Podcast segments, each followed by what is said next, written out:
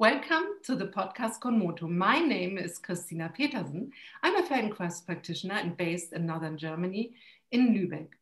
And I do regularly some talks with colleagues of mine. And today I'm very happy to talk to someone from the US. And also, she is a musician and she works with musicians. And also, my background is um, the music and playing piano and teaching to play the piano. And so I'm very happy to have uh, Rachel as a guest. Hello, Rachel. Hello, Christina. Where are Good. you at the moment exactly? oh, I am in California. I'm just north of LA, about 90 miles or so. I'm in a tiny little town called Carpinteria. It's just south of Santa Barbara. Oh, sounds good. The beach yeah. is near? It's like a 10 minute bike ride. Yeah. Oh, it's like for me. I also have 10, no, not uh, 10 minutes by car, um, not by bike. And um, yeah. it's an electric bike. So, uh.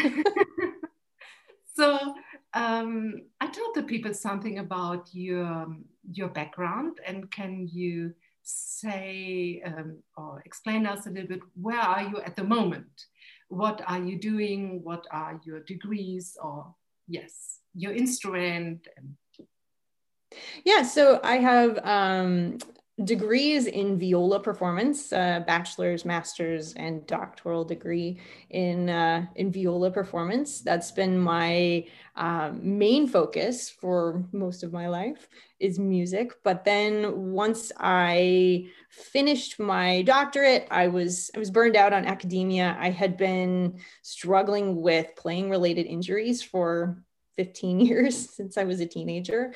Uh, and I was pretty fed up with that. And I kind of, I wouldn't say I gave up on academia, but I just decided to try a little different route. And so I dove into fitness and CrossFit and strength training. And so I went and I got um, a level one CrossFit certification and then a level two CrossFit certification and foundation training certifications and uh, USAW and or USA weightlifting. Um, just accumulating knowledge uh, in a different field it felt like. And uh, and then that led me because i love strength training it's great. It was helping kind of keep my um, my pain my injuries manageable but it wasn't feeling like it was healing. Uh, and that led me to go into the feldenkrais method go into a training. Um, and uh, so yeah i finished my training a couple years ago and I was kind of getting the ball rolling on my practice, and then a pandemic hit. so. Yes, but we we leave it to the side for the moment. The pandemic. Yeah. go back to times without, and mm-hmm. so as I understood, first was the music and the the instrument, and then there was the um, the strength training, mm-hmm. CrossFit. Mm-hmm and later the Feldenkrais method. And do you know who was the first person who spoke to you about the Feldenkrais method or you read something? So what was your really first contact with the Feldenkrais method?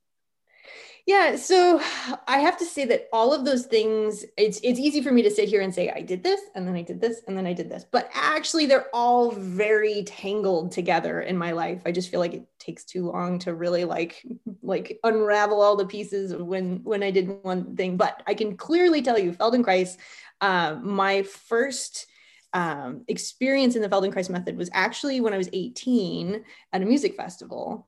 Uh, Uri Vardi, who's a cellist, and he's he had just finished his Feldenkrais certification, um, his training, and uh, and he was the cello teacher at this um, festival in Massachusetts, I think it was. And I was there for the summer, and he was offering ATM classes and then also FI. Um, and I remember I only remember one ATM, though I think he taught more. I think I attended more, but I just I remember he taught the pelvic clock. Oh, can I spring in? Can I spring in? Can you yeah. just a little bit? Um, what is an ATM? Yes. And an FI in short words, and then and follow with the yes, yes. So, like most basic ATM is awareness through movement. It's the Feldenkrais group classes, um, and then FI functional integration. It's more the one-on-one with a practitioner, um, you yourself. I, I, like to describe them as kind of the two sides of this uh, the same coin in the Feldenkrais method. They both draw from the same um, inspiration or the same source material, but it's just a little bit different means of teaching. So ATM being more verbal and FI being mostly hands-on, but also verbal in its own way too. Wonderful. So your your first uh, was something with the pelvic clock in yeah. Yeah so one of the the most uh, quintessential feldenkrais lessons this pelvic clock lesson where you're imagining your pelvis lying resting on a clock face if you're lying on your back on the floor and you're just imagining that your pelvis can move in this in this way around the clock. And the way he taught it in the the um, uh, the festival that I was attending, you know, it was linking that movement actually with the movement of your head, your skull lying on the floor, and uh, feeling that your your skull can move with your pelvis, and so that there's this connection, you know, really feeling that connection from your your skull all the way through your spine to your pelvis. And I remember being 18 and thinking, this is so cool. What's for lunch? uh, so I, I, I, it stuck with me, which I always felt like was pretty, pretty amazing to be an 18 year old, like full of hormones and running around, you know, doing crazy things at a summer festival. And, and the fact that that lesson still stuck with me um, through all of that uh, was, was, it was quite impressionable. Um, uh, do you know today, just a little bit older, what what was it? What what stuck with you, or what made you later on to remember? Oh, there was a Feldenkrais method. Maybe I look, should uh, look in this door, open this door. Well, you know, there was something something really magical about it where because i before that time i was a dancer uh, so I, I, studied ballet for nine, ten years um, as a youngster. And that I ended up having to leave ballet for an injury as well, and never really uh, feeling satisfied, and like not really having a lot of closure because that injury still um, uh, came back from time to time for many years. Um, but there was just something really interesting about the way that the lesson had you move yourself your body um, that i i thought you know i'm a dancer i can move really well everybody tells me i move really well but then here's this lesson that's just so freaking simple and yet it's had this really profound effect on my brain. Um, it's it just there was something so interesting about it that that it just piqued my curiosity, I think, and that just lasted for a really long time. And what came next? Came next the um, one-to-one lesson or yeah. Well, I had a I think I had at least one FI functional integration with him and and it was with my instrument you know he had me playing and he had me doing these weird things with my eyes and like going contrary to my bow. And i had no idea what was happening. It was like the most confusing thing. And it was just kind of like oh, okay. Um, and and after that summer i didn't really think about feldenkrais again until probably like 10 years later when i was finishing well my mother was actually starting to see a feldenkrais practitioner um, for her own issues with pain. And then she, my mother, had decided that she wanted to enter a training. And I was just finishing up my doctorate. I was looking for something else to do. And, and it just seemed like this is the thing like, hey, this could be really cool. So um, give it a shot. Oh, wonderful. Yes. Um, so, and in between, there was the CrossFit thing. Mm-hmm.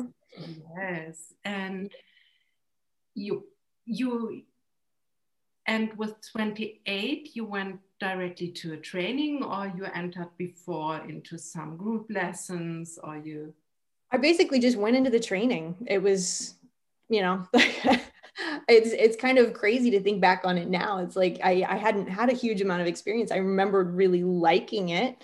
And it was kind of like, okay, well, I'll go for a segment and see, you know, like this is a big commitment, four years. Um, let's try a segment and see what happens. And um, in the first segment, it was like I was hooked. That was, you know, that was um, it was everything that I felt like I had been looking for for a very, very long time. Like even with um, learning about strength training and, and fitness and, and all these those those separate modalities, there had been these things that I was just looking for and I wasn't finding in that world.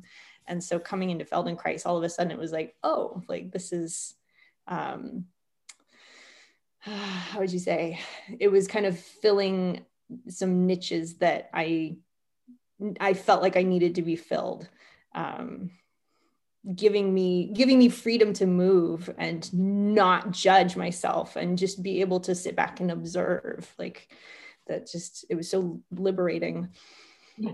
I so totally understand what you mean so i, i'm also a Feldenkrais enthusiast and it's yeah it's really that I felt when I came in contact with the Feldenkrais method, yes, that's made for me. It's the the part I miss. What what yeah, I yeah, I can go on for half an hour to stumbling about how cool Feldenkrais is. so, but um, so you went to the training and you, which idea were in your mind? what you want to achieve or what you want to learn or why did you do the training and was it the same at the end or mm-hmm. how this develops throughout all the four years so yeah. it's the process we are talking a lot about process in the Feldenkrais method and if you yeah. think about from the beginning what where what was in your mind and then in, at the end and yes, this is, I think it's a very interesting box we can open. Yeah. Well, you know, it's interesting because you're you're helping me actually connect some dots that I'd never really connected before because after I finished my bachelor's in music, which I had already like during my bachelor's, I I actually ended up taking a year off from playing. Oh, sorry. I'm supposed to not be getting notifications right now. Apparently didn't check the right box. Um, so I I had taken a year off in the middle of my bachelor's degree, um, which you know it's a four year degree. So taking a year off uh, from playing your instrument in the middle of a, a music degree is a pretty big deal. Um, like having to do special petitions to get out of certain concerts and requirements and certain things like that um, to still be able to graduate. But after I finished that degree, I I was really fed up because I'd seen all these medical practitioners. Like I'd seen um, I'd seen doctors, like general physicians and specialists, and I'd even gone to acupuncturists and chiropractors, and I'd seen a bunch of different kinds of people. I was getting massages, I was swimming, I was doing yoga, I was doing Pilates, like I was doing all the things to try and help with these repetitive stress injuries that I was experiencing and i was just finding that nothing was really helping to to relieve that pain and and i knew on some kind of base level that if i learned how to move my body better if i learned how to learn uh, use myself better then i I would experience less pain. And so at that point, and, and, it's interesting to me because I'd never really associated that I'd had this experience with Feldenkrais like four or five years before and that must be at least a root of where that idea came from. That that if i could learn to use myself better then i would experience less pain. But i didn't quite know how to translate that because i don't think i really knew exactly what i was feeling. Um, but at the time after finishing my bachelor's i went to um, get a personal training certification. So i took the classes at the community college and did the course and i did the the test and all that stuff. And so i got that certification and i kept it up for a couple years. Um, and and so i think i was thinking that if i was just stronger then i would be able to lift this heavy instrument that i was playing and i would have better endurance and all that jazz my stamina would be better. Um, but it didn't quite pan out. Like, like I said earlier, it was like things were just manageable because at that point then i went into crossfit and i was trying to do more with strength training and so the injuries were just manageable and i needed something else like there was still this kind of mindset that the strength training wasn't even helping with um, because i think that's really what it boils down to is it wasn't necessarily how i was using my body but it was how i was thinking about it and CrossFit, strength training, those things are great, but there's still this really competitive nature to it all um, that I think also like I clung to because we have that kind of competitive nature in the music world as well.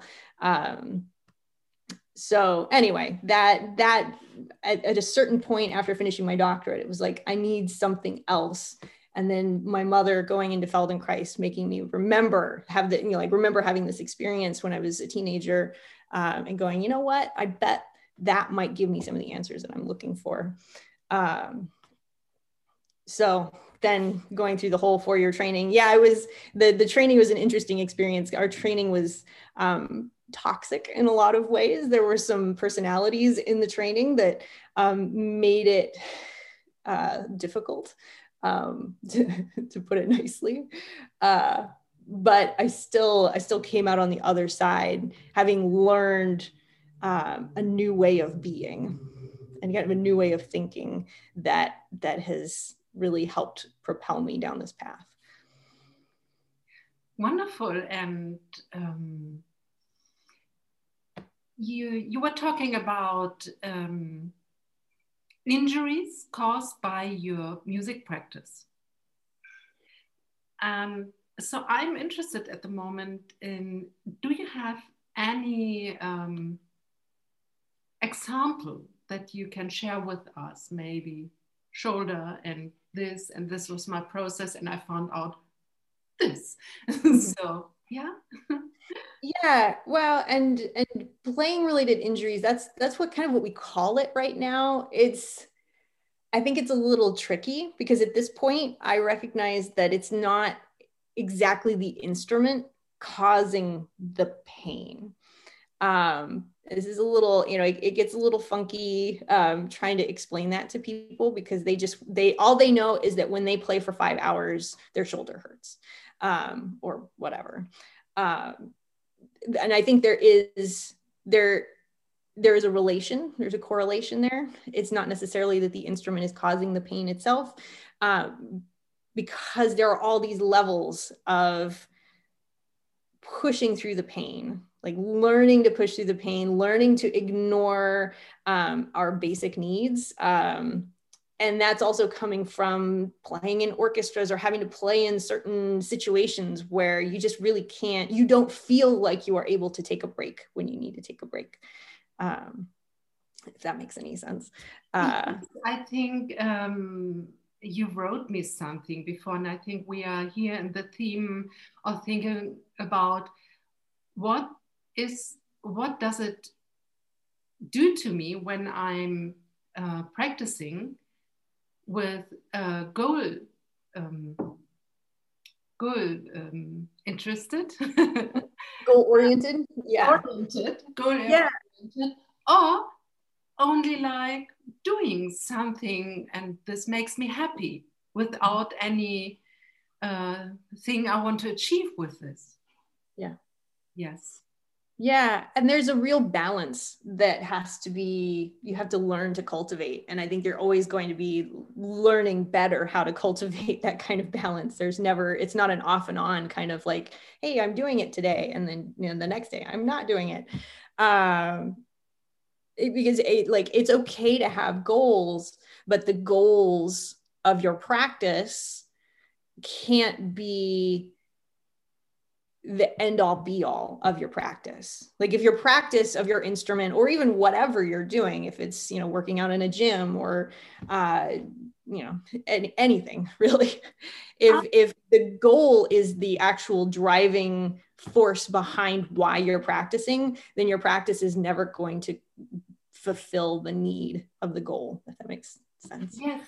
And I think uh, that happens also to me when I have these talks. I think what a lot of times happens to musicians, but also for all people. Um, there's a theme of doing, doing, doing, doing until you are like, you, you have to stop because you are ill. Yes. Yes. And if yes. you are not like doing it in in a way which is overwhelming for yourself. So there is only the mindset to say, yes, this is work. So it has to be that this certain instrument has these certain um, difficulties and the people will have pain in the shoulder or in the neck or the lips or whatever. And there's only like black and white, but um, you can be goal oriented, but changing the style of reaching the goal. Yes. Yes. Yeah, that's a nice that, way to put it. I think that's this. And there's not the only possibility to do. And when you are exhausted or you have pain, you you stop. And this mm-hmm. is a sign of good doing. No, yes. it isn't because you can't do anymore. Or I know some people they had to quit their dance career, music career, or couldn't um, perform for years because of pain or it was too stressful. And I think there's all around this why not looking for another um, organization behind it? Mm-hmm. Because I know and you know as a musician there is something you you have to do it. And you also commit to this that you are sitting there alone and doing this and producing the sound. And this is something this is you. But what you are doing in all the time is also key and how you are doing this. Yes. Yeah because i think that when we when we get too obsessive over the goals we're trying to reach we it's very easy to put our own comfort aside.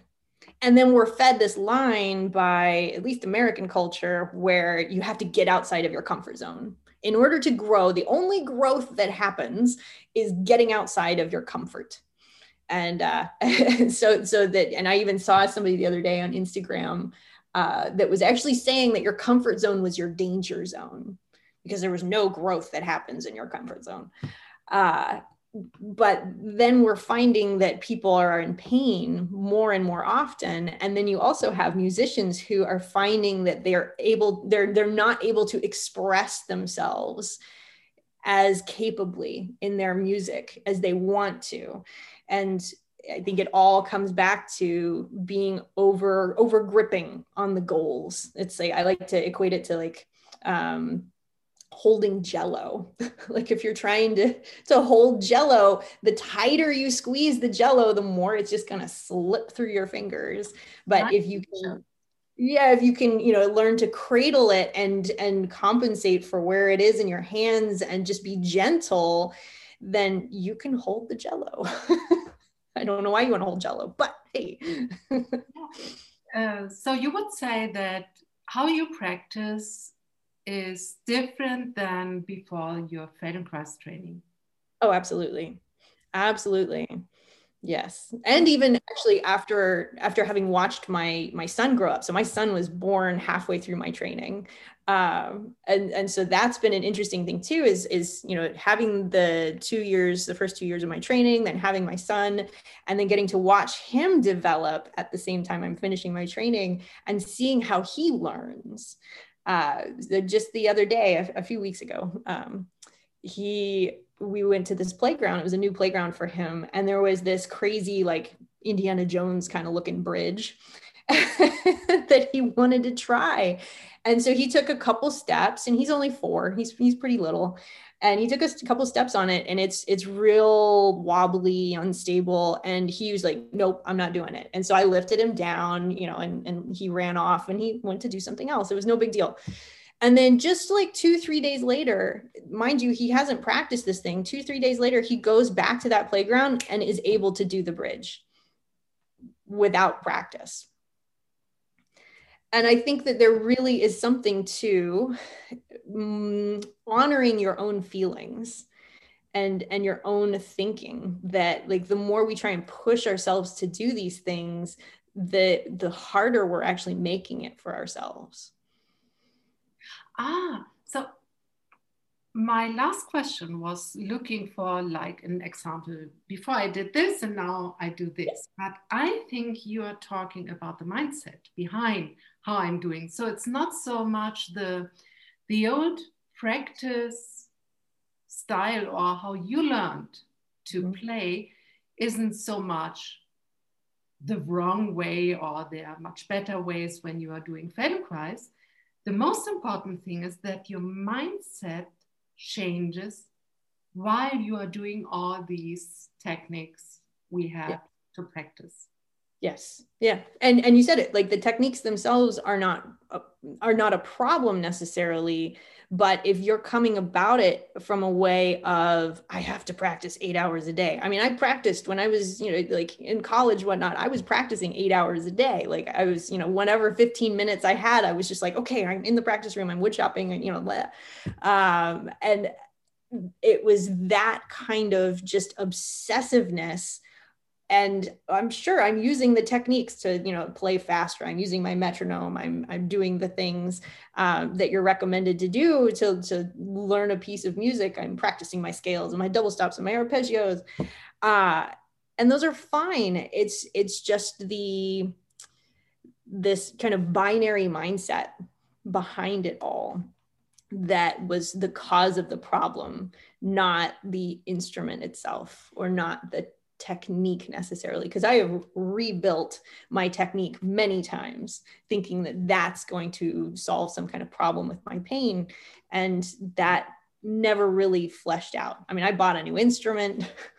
I bought new bows. I had all kinds of shoulder rests and, you know, whatever ergonomic fanciness was on the market. I had softer strings, like a lower bridge, you know, all the things. I had the neck shaved down on my instrument to try and make it smaller. Like, it's it's the mindset. Exactly. You nailed it on the head.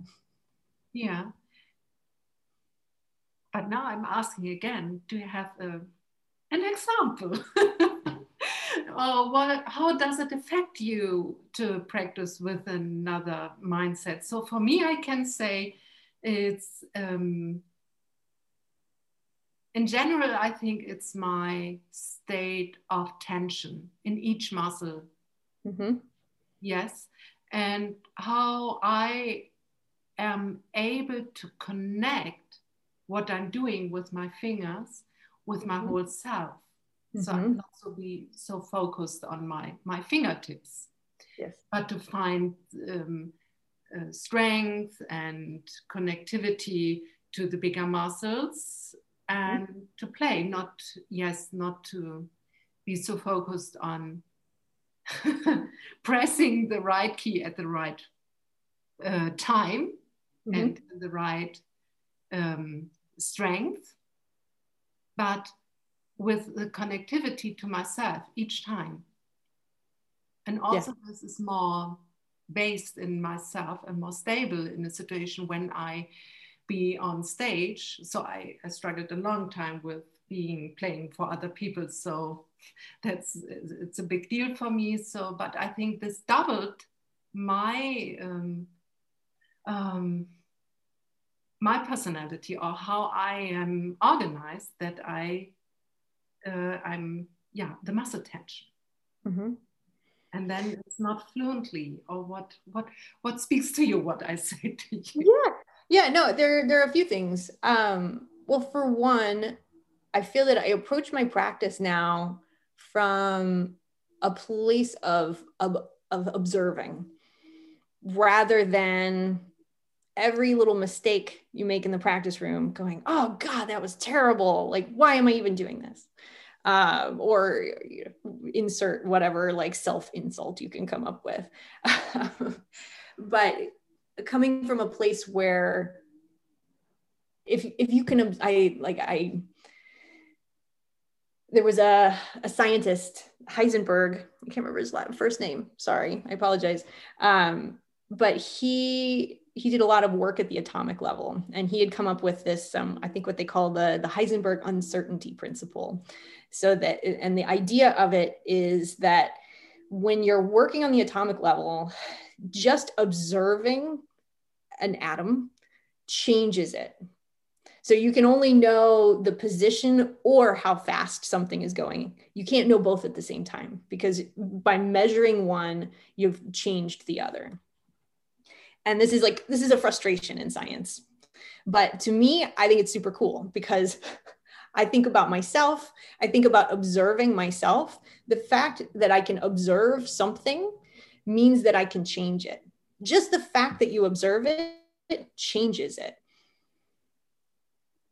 So, looking at my practice from the perspective of, okay, what am I observing? What what do I like about what's happening? What do I don't like about what's happening? But not taking it personally that I'm doing something that's wrong, you know, quote unquote wrong, or something that I don't find pleasurable in my playing. Let's observe it and let's see what that observation can um, shed light on, as opposed to just judging it and with judgment comes bias. And when you're biased it's very very hard to change directions at that point. You just kind of dig yourself deeper down into the direction you don't like being anyway. Um, so there's that idea.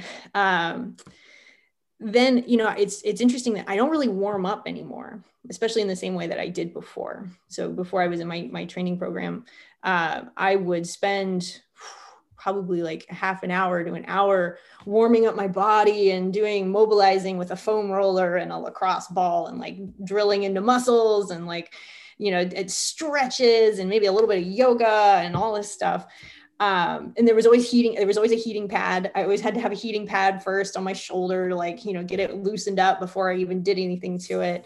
Um, and then i would go and i would work through these particular kinds of technical exercises on the instrument itself. So i'd spend probably you know like a good hour and a half to two hours a day just warming up. And that's exhausting. And then you have to go practice your actual repertoire right so at this point, I really I don't warm up. I, I hate to say it, I don't warm up at all because I I actually and and it maybe it's the benefit of going through a training program uh, and learning kind of this art of functional integration, having your hands on a person um, and moving with them, but just that connection into your hands and kind of like what you're saying that you know like where where is the work happening in my muscles and what is that connection to myself? I find that i warm up just by doing that and thinking in that way. So in the same way that i might sit down to work with a person on the table and moving them around and trying to engage with them and show them new options to move and finding that that makes my hands super warm um, I, I get the same kind of affect from uh, as as playing my instrument and thinking in that same way and engaging with my instrument and engaging with myself in that similar way to where like my hands just warm up on their own. I feel warm after just you know five minutes of kind of messing around. So for me, we have uh, two very clear pillars of uh, no yeah the pillars. pillows. yeah, sorry. pillows. I knew that was sleepy. I'm soft. I'm sleepy. yeah, no. Uh, um, Sounds lovely. I don't repeat, but you know what I mean. Yeah. Uh, the thing is, we have the um, uh, goal oriented, isn't maybe not so good while mm-hmm. you are practicing. The second is not judging yes. yourself is the second. And the third one isn't, uh, I think maybe is imagination or preparation without doing, but mm-hmm. only in the mind. So when you did this a long time with the like massage your muscles and what you did, then it's so good learned you can do it in your mind only mm-hmm. or better mm-hmm if you do it together with someone, if you're having the hands-on works. So uh, I can say I was a little bit cut from my uh, regular practice with the FI work, with the one-to-one work, and really I missed it in my self-perception, and also I needed to find other ways than only drinking a nice Aperol spritz. to find to to find uh, me or to, uh, yeah, you know, as a Feldenkrais practitioner, we don't like to say relaxation, but like awakening all of myself and also uh, to communicate with my uh, muscle tones. Mm-hmm. And but when you are going to a training, you are, will be so good trained in not warming up isn't the right word. You need to be aware of yourself, and then you can start playing from each stage. And in this moment, you will feel okay, maybe I can go these things up and down, but maybe I stop here because yes, the muscles need a little bit more time to to know that they should go no there. but then yeah. by time by time you feel this and then everything is okay. But it's at the beginning you start to think about it. Where are my muscles? You don't have to to be angry with. right, they're your muscles. they are yours, and um, they their tone is guided by your nervous system. Yes, that's the key. Yes, and I think that on a deeper level too, it comes to self trust because I know for myself, a lot of the practice that I did was coming from a place of not trusting that I could take a break from practicing for, you know, a few hours or days or weeks or even months, you know, like taking a break from the instrument. Oh my God, I might forget something. Like I'm going to lose my chops or, or however you want to put it. I'm going to lose some kind of learning that I've had. And, and it's an interesting thing now, especially with the pandemic. Like I haven't been playing. Like I really haven't been playing much at all. It's been, you know, difficult managing a kid and like just there there have no been no gigs to play. So it's, you know, like let's just take a break. And coming back to playing the instrument and not really feeling like I've lost much. You know, that like that that that it's there. All all that learning is still in my brain. It's in my nervous system. Like uh, the, the instrument is mapped there. And maybe there can be some finesse and some honing of particular like little things but playing the instrument it's it's in myself. It's hard to lose it really. And not to forget that you you have all this wired in very deep. Mm-hmm. so you did your work and the other thing is you do something else between this. It's not that you are lying in a vacuum and nothing doing with yourself, or maybe not thinking or hearing music, or um, I forgot the name, but I think she is a swimmer from the US, and she made it that she was in her 30s and she went the third time, I think, to the Olympics and or by an age when normally no one will go or will be able to be so good in in their practice to go to this and mm-hmm. her trick is that she she did it and then she quit my maybe for a year mm-hmm. that for a year not to swim yeah but she said so i read it and as a Feldenkrais practitioner i was soaking it uh, from these lines that she said, yes, of course, I, I played tennis and really I was in a high level and then I was there, but ah, I let it go and swimming is my, my first love. And she was and I think uh, she was also triathlon and these all things that she, she did a lot. So, so she did sport, but mm-hmm. not especially swimming. Mm-hmm. And only what she had to do was a, little, um, a certain time before she got into um, the swimming competitive things to get her um, permission to go to the Olympics or to be elected to be in the team, mm-hmm. she then was in the water only. Mm-hmm. But she never quit sport. And this is so interesting. Also, she said something from yoga. And so she did everything. She, she was interested in movement, but not only maybe in this. And this is a sign for yes, you can practice without practicing. Yes. Yes. yeah. So there, where do I start? Because there's so many, so many cool, cool things to say about that. Like there's eh, in music, but we also see this in sports. People they they seem to think that the only way they can improve is to be doing things that directly relate to their whatever their instrument or their sport or anything like that like there's this idea that even even in the world of athletics where we have cross training and you know kind of like what the swimmer you're talking about like the cross training in the off season. Maybe they lift weights if they're a football player or you know they do something like that where they're they're supposed to be doing something different. So to kind of counterbalance their sport. But much of the time that cross training anymore tends to be honing the skills that they need for their sport or you know we we can cross training is starting to become a thing in the music world. Like oh yeah okay well uh if i'm gonna be able to if i want to be able to hold up my instrument for for this long then i've got to do these shoulder exercises.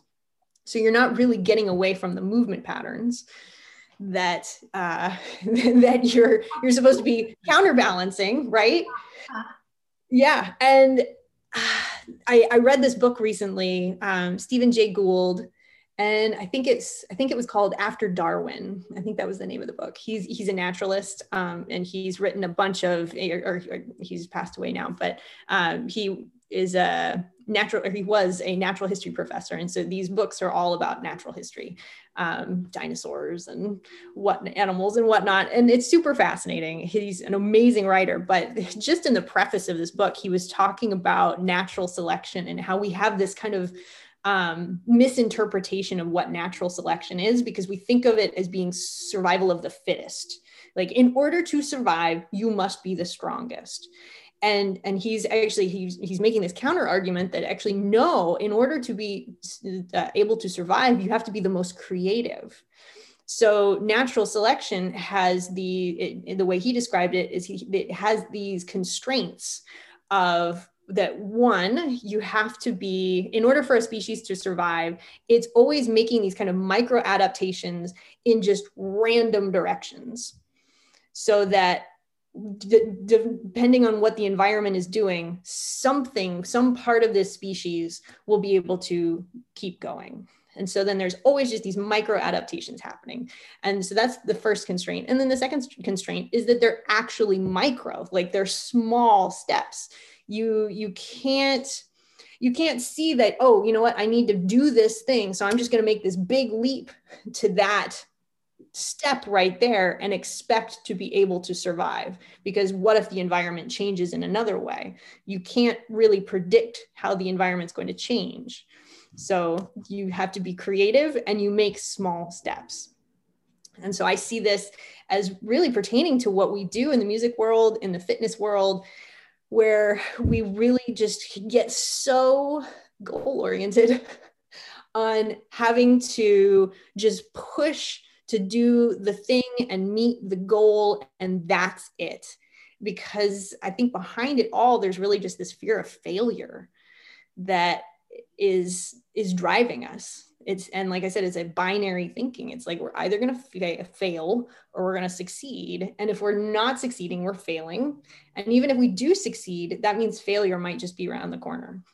And so learning to understand that failure is just information is really like i think the direction that is very helpful to take people yes yes and mm, mm, i have an example maybe which is not related to, mu- to music but i okay. did some years ago uh, i didn't yes it's to explain it in english it's like an exam you go to um, it's from the state that you, um, we call it naturopath, Heilpraktiker here in, in Germany. And I had to learn a lot in these days about medicine and stuff. And what I found out the structure of all the information I have to uh, be able to give or to learn and to have in my mind uh, to get the the paper that I'm a naturopath, uh, there was a lot of what to do when this, this, this, what do you have to check? So it was in rows. Mm. This time, my idea, because I'm a very Feldenkrais practitioner, maybe, I was knitting a lot. Ooh. And so, yes, I learned a lot and my practice and children and everything.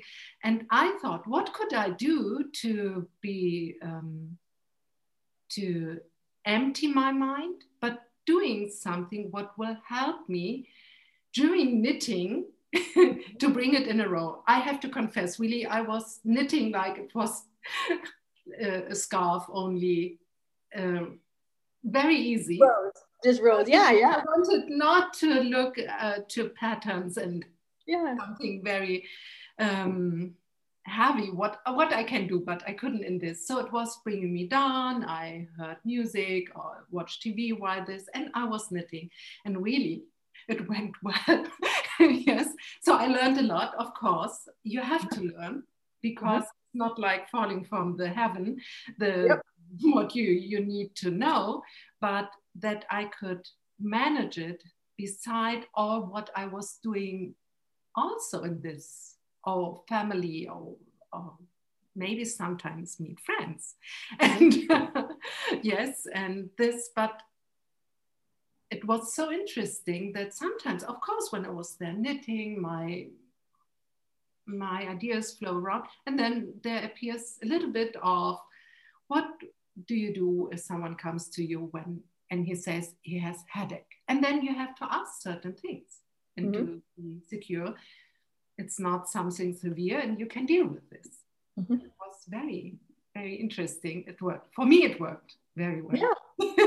I love it. That's lovely. So I yeah. think that's the thing you you do something which is maybe not obvious related, but by all things um, we do, I think with the CrossFit, there's some meaning behind it. You need strong muscle to hold a um, heavy instrument. But mm-hmm. the base of all is the nervous system. Mm-hmm. And this, if you have a muscle which is big and strong but don't know what to do. Yes. No probably yeah. something. Yeah. absolutely because i i've coached people big guys they come in they have bulging muscles and they're but they're not coordinated at all. So they're not nearly as strong as they could be because i mean yes okay they've done their bicep curls or their shrugs or whatever you know they can they can pick up some pretty heavy weight but they can't do much with it. Like you ask them to clean and jerk or to snatch or or do or do a pull-up you know things like this where it's like eh, the strength really isn't there. Um, it's just kind of a facade of strength because the muscles are toned but they're not coordinated. Yes and also i think when you there there are existing people they um, practice a lot and they have nothing. There's nothing. So they they are lucky or genes or whatever. Yeah. but most of the people have trouble one day in their uh, musician life. But could it be now um, that when you tend to be not so good organized when you are practicing. It could be also when you are doing something for the strength of your muscles. Yes. This isn't not a completely different thing. So mm-hmm. you wire in more deeply your uh, certain um, manner to be not so good organized, mm-hmm. only with stronger muscles, which sometimes helps but doesn't solve the problem. Yes. Yes. Yes. And I think, you know, that's that for me, like going back to my story, like that's why I felt like I was only managing pain. I was just kind of, I was providing noise to my nervous system to to help just not feel the pain as much and that noise it just you know was like putting on on headphones like la la la i can't hear you pain um and you know being a little bit stronger i mean you get a little bit coordinated um, maybe uh, in in those kinds of fitness pursuits. But yeah the coordination like the feldenkrais method is really what brought that coordination for me. Um, and in amazing ways like through at least before i got pregnant um, in my training every morning and then every evening during a segment i would do a couple chin-ups. Like on a bar in the garage. Uh, just you know before i'd go and then i come home and it was like this test. Like i would see okay what did it feel like this morning? And then we do you know a bunch of atms and then like what it would it feel like in in the evening? And it was always so surprising to me to do atms that just they don't relate at all it seems like to doing a chin up um, and yet my chin ups would get better. Like yeah and it's going back to that idea that they weren't directly related but it was helping coordinate my system better. And that's everything. It's huge. Yes and i think it's obvious that you like to to, um, to work with musicians. And uh, how do you do this? What are you offering?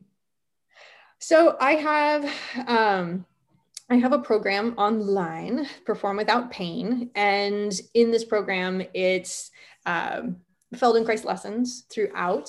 Um, right now, the program is eight weeks. I'm toying with making it longer or changing the duration of it. Um, but the there's Feldenkrais lessons throughout.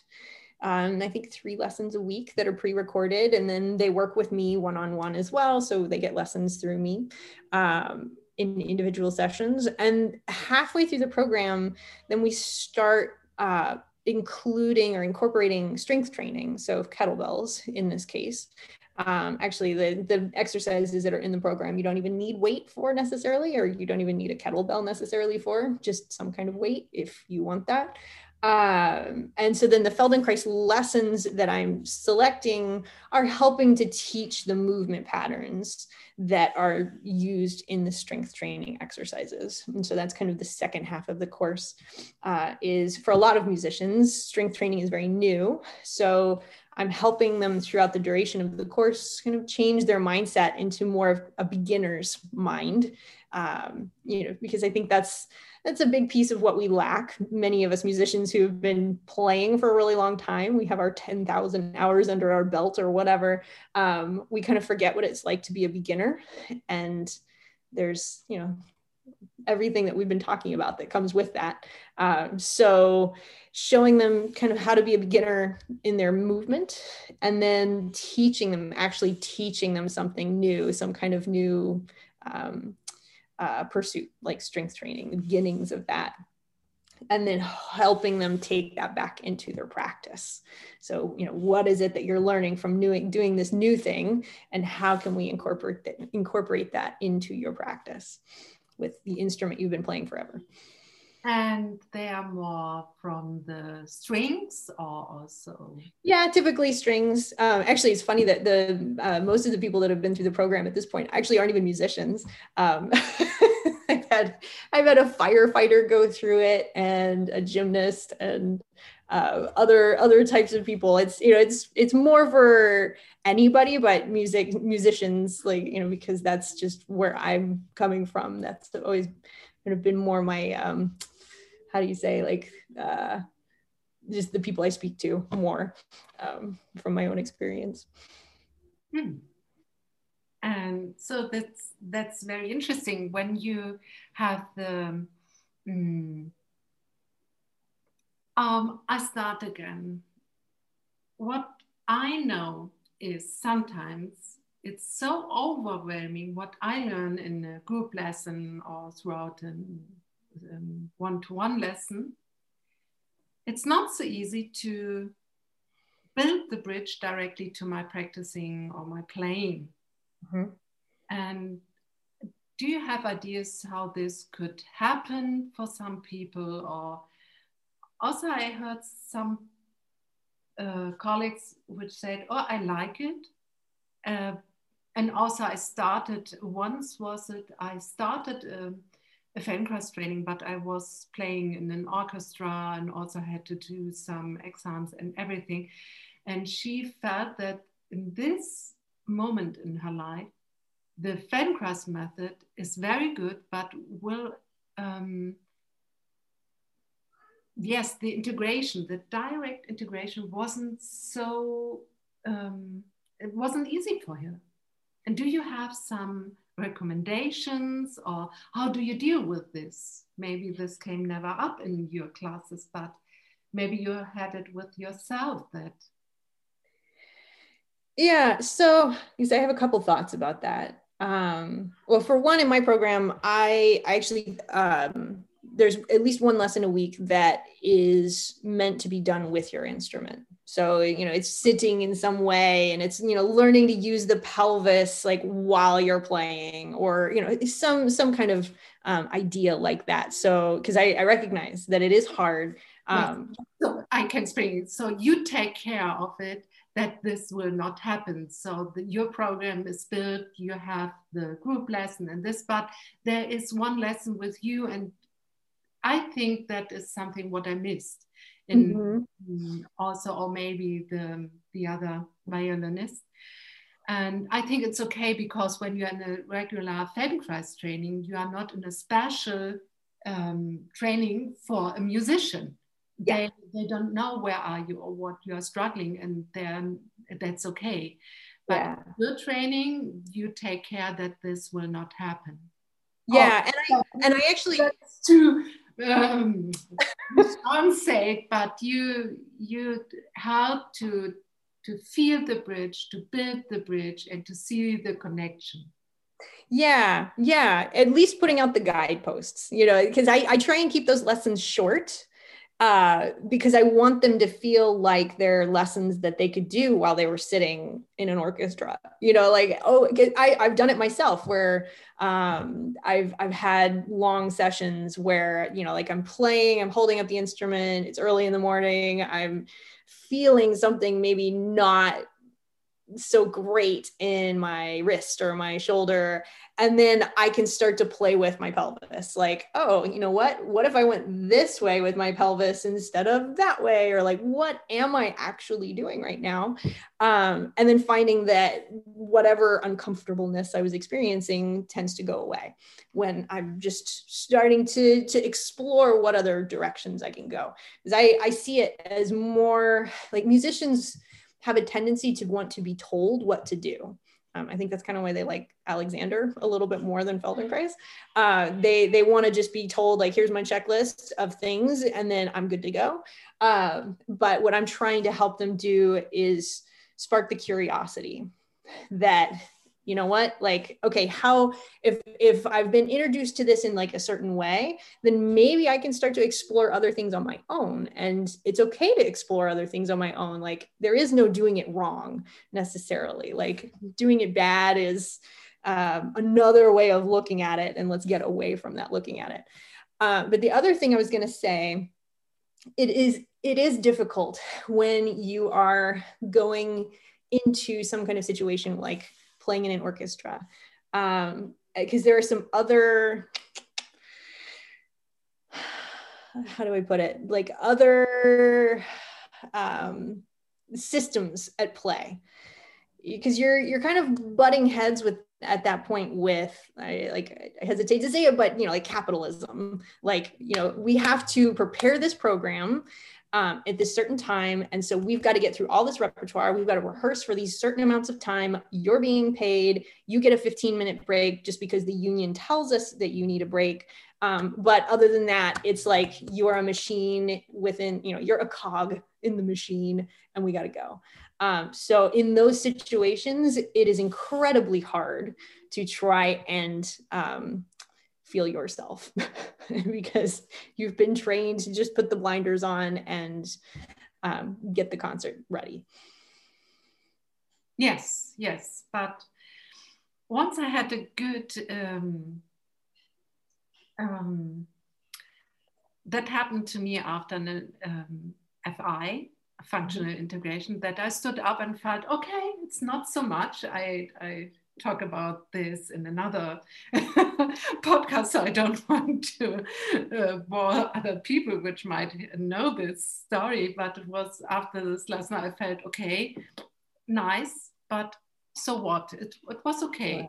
But yeah. two weeks later, I was really in a struggle. I have three children, they were crying around, everything was loud. I had to peel off the carrots. And in this very urgent situation, I had a flash inside. So I wasn't in an orchestra and there was no, yeah. but I was by my own. Everything was like, wow. So, and then suddenly I had a like a lightening through my arm and through everything. I was spaced with my feet and everything was, oh, that's it. Wow.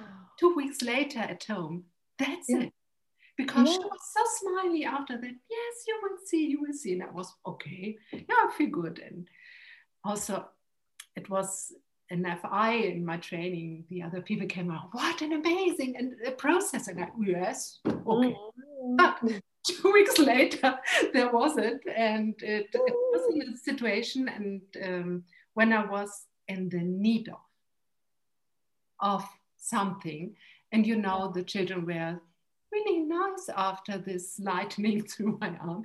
It Ooh. was me who felt it is loud, I'm in stress. The children were quite good, hungry, mm-hmm. but not so bad as I thought. So mm-hmm. in in not a bad mood. So um, but this is so interesting. And I think this happens when you do more regular Feldenkrais and you build up uh, um, strategies which you are not so have so much in what we call more um, in the brain in the you you can't tell about it but it's inside you. And mm-hmm. that's the most interesting Feldenkrais process i think which is so hard to talk about or to give people trust to this. We can talk about it. You went through it. I I have a bunch of examples for myself or with my students, but this is something what is not there at the beginning, but it is built in. Also, I had situation that I fell down my bicycle and mm. how I rolled down and yes, my hands and wrists. I was doing everything throughout this to protect my hands. It was really funny, but it worked. yeah. Oh my gosh. I, I feel like a lot of people like that's that, that kind of becomes a common thread in trainings is that you get these people coming in like the students coming back after a segment or, or after a break and saying oh my god i had this accident or or whatever where it didn't happen like it didn't go the way they thought it was going to go because there's some kind of thing in their brain that they've learned they just didn't know it was there. Like i had my own where my son had been born he was probably like six months old or so. I was walking down our stairs and our stairs were a little slippery and i had socks on and i had a glass in my hand and i slipped on the stairs holding him and this glass somehow I felt like I grew a third arm. Like I think he was holding on too. Like he knew to hang on like little monkey style. Um, but yeah, like all I did was just sit down on my butt. Like that's it, it could have been so much worse going down the stairs, but it was completely surprising to me that like wow that could have been so much worse and somewhere in the depths of my brain i knew what to do to keep myself and him safe and the the liquid in the glass like Very important. Very. yes. Okay, so that's um, um, I have the feeling we can talk on and on and we will find new things, but in one point we have to stop. But, yes. Um, yeah.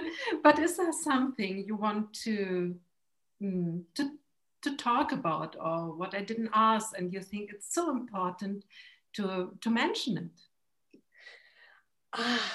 I, I mean, I feel like this has been such a, a golden discussion. Like we've hit on so many points that I think are super important. Like just in in being, like whether you're a musician or in fitness or or just like existing in the world. Um, you know like going back to your your peeling the carrot story it's like um, feldenkrais for me has helped me realize that a lot of these kinds of um, deadlines that i put on myself like having to get the the food cut up for the kid uh, in a timely manner like that they're they're not as pressing as you think they are like you know they'll be okay like we can slow this down that's okay like you know they're they're kind of these arbitrary standards like you know maybe i don't get the floor swept today and that's okay um, but they're the cause of a lot of stress for people you know myself included there's some days you look around you're like oh my god you know like what would my mother think? Um, or whatever uh, but you know it's okay like you're you're taking care of yourself and um, and then everything else will flow from that. Yes yes i i agree fully to this to this really. And so i think it's it's all not all said but this is really important. I i like to let it stay and thank you that you gave your time to talk with me. Thank you so much for having me. It's been wonderful talking with you. Yes, um, it's my pleasure too. And yes, hopefully we meet again and we will we, we talk yes. about something and so um, but for this goodbye thank you so much christina